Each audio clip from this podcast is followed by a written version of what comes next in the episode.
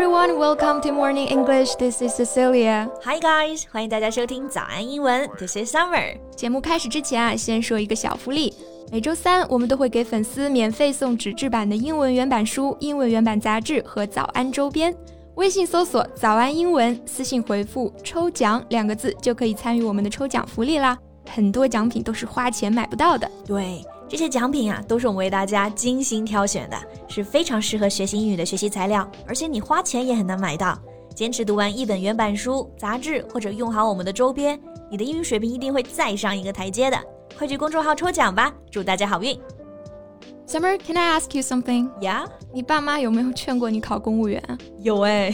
哎，有没有劝过你去学校当老师啊？有哎。啊，Are all the parents the same？我严重怀疑啊，全中国的父母是不是都背了同一套话术啊？怎么了？你又被你爸妈教育了？哎，我妈逮着机会呢，就抓着我一顿输出啊，那叫一个苦口婆心、语重心长、恩威并施啊！我感觉我就是个死不回头的浪子。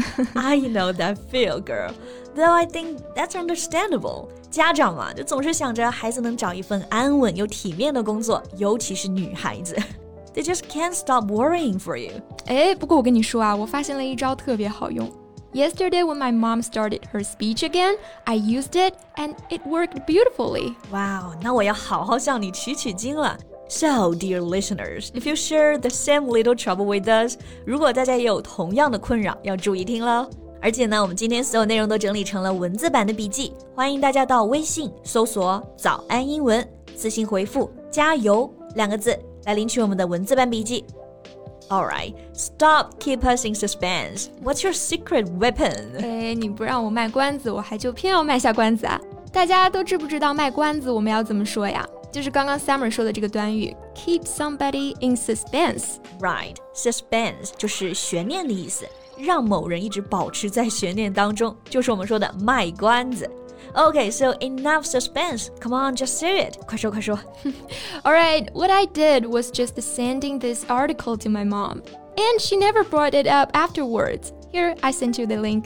哦，这篇新闻我读到过，就是说深圳几所中学呢，他们现在招的老师基本上都是清华北大的，而且像物理、化学这样子的专业，录用的都是清一色的博士。Exactly. You see how fierce the competition is in the education industry?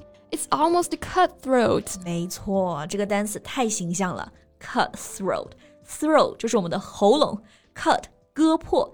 你看这种割破喉咙啊，字面上看有一点点恐怖。Yeah, but what it actually means here has nothing to do with murder and crime.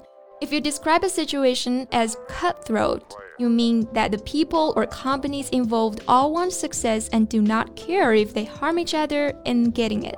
对，所以这里呢，它其实是一个形容词，表示竞争特别激烈的、残酷无情的。嗯哼，当然啦，我们用它来形容教师行业的这种竞争，可能还是稍微有点夸张了。After all, it's fair competition, and it's not like the end of the world if you don't get the job.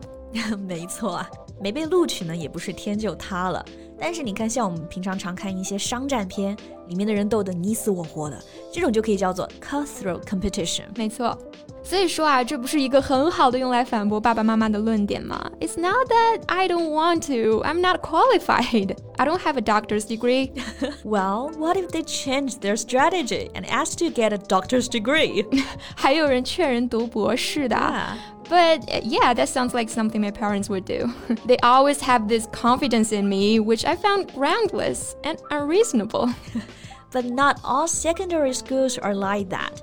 当我们说这种现象呢，其实主要还是在深圳的四大校，着名的深圳四大校啊，就是深圳实验学校、深圳中学、深圳外国语学校和深圳高级中学。那这四所中学就厉害了啊，重本率都在百分之九十以上，有两所呢甚至在百分之九十五以上了。No wonder parents are scrambling to get their kids in their schools. It's like once you're in their schools, you're on the threshold of top universities. Exactly. 这里用了一个短语 on the threshold of something。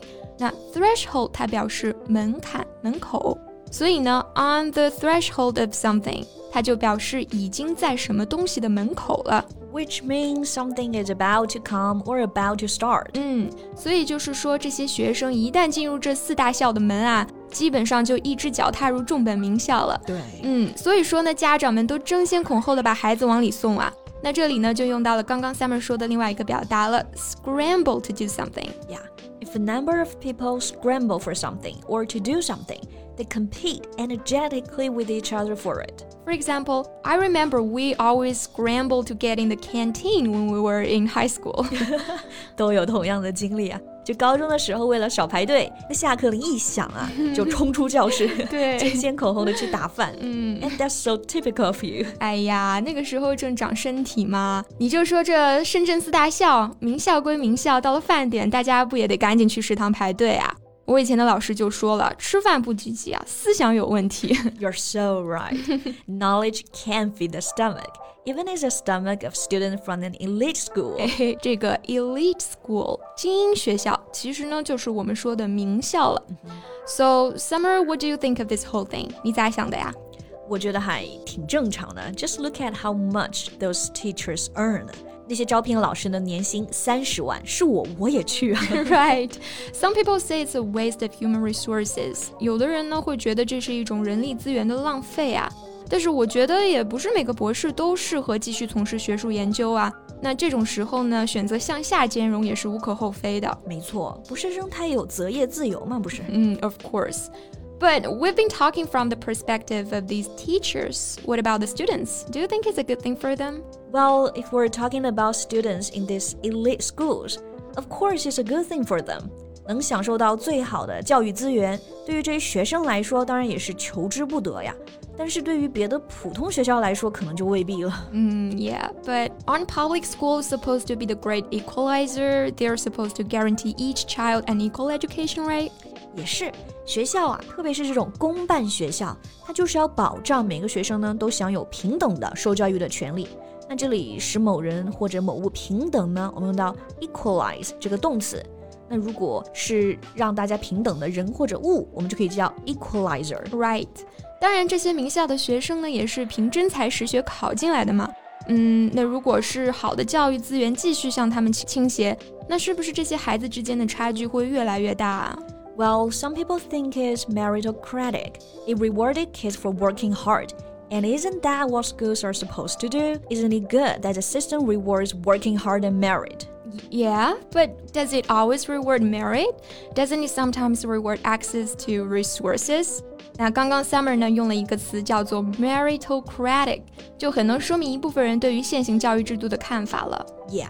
So a meritocratic society or social system gives people status or rewards because of what they achieve rather than because of their wealth or social position. 嗯， 我们可以把它理解为精英化的、择优的。那说白了呢，就是注重人的才干，而不是他的社会地位或者财富。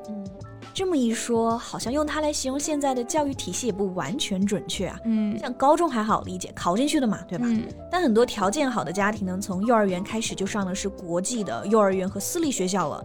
你像这种资源，其他孩子是享受不到的。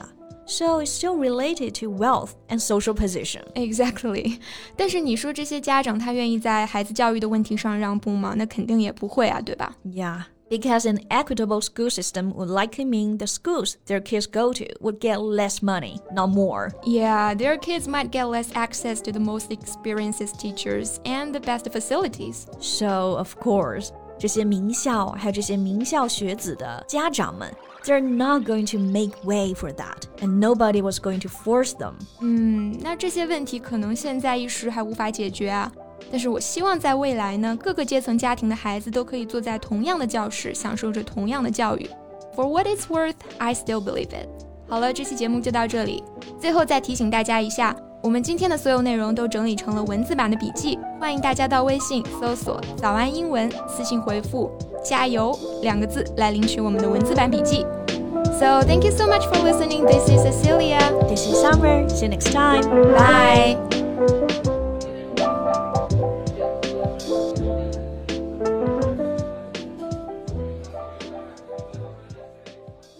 This podcast is from Morning English. 学口语就来 早安英文。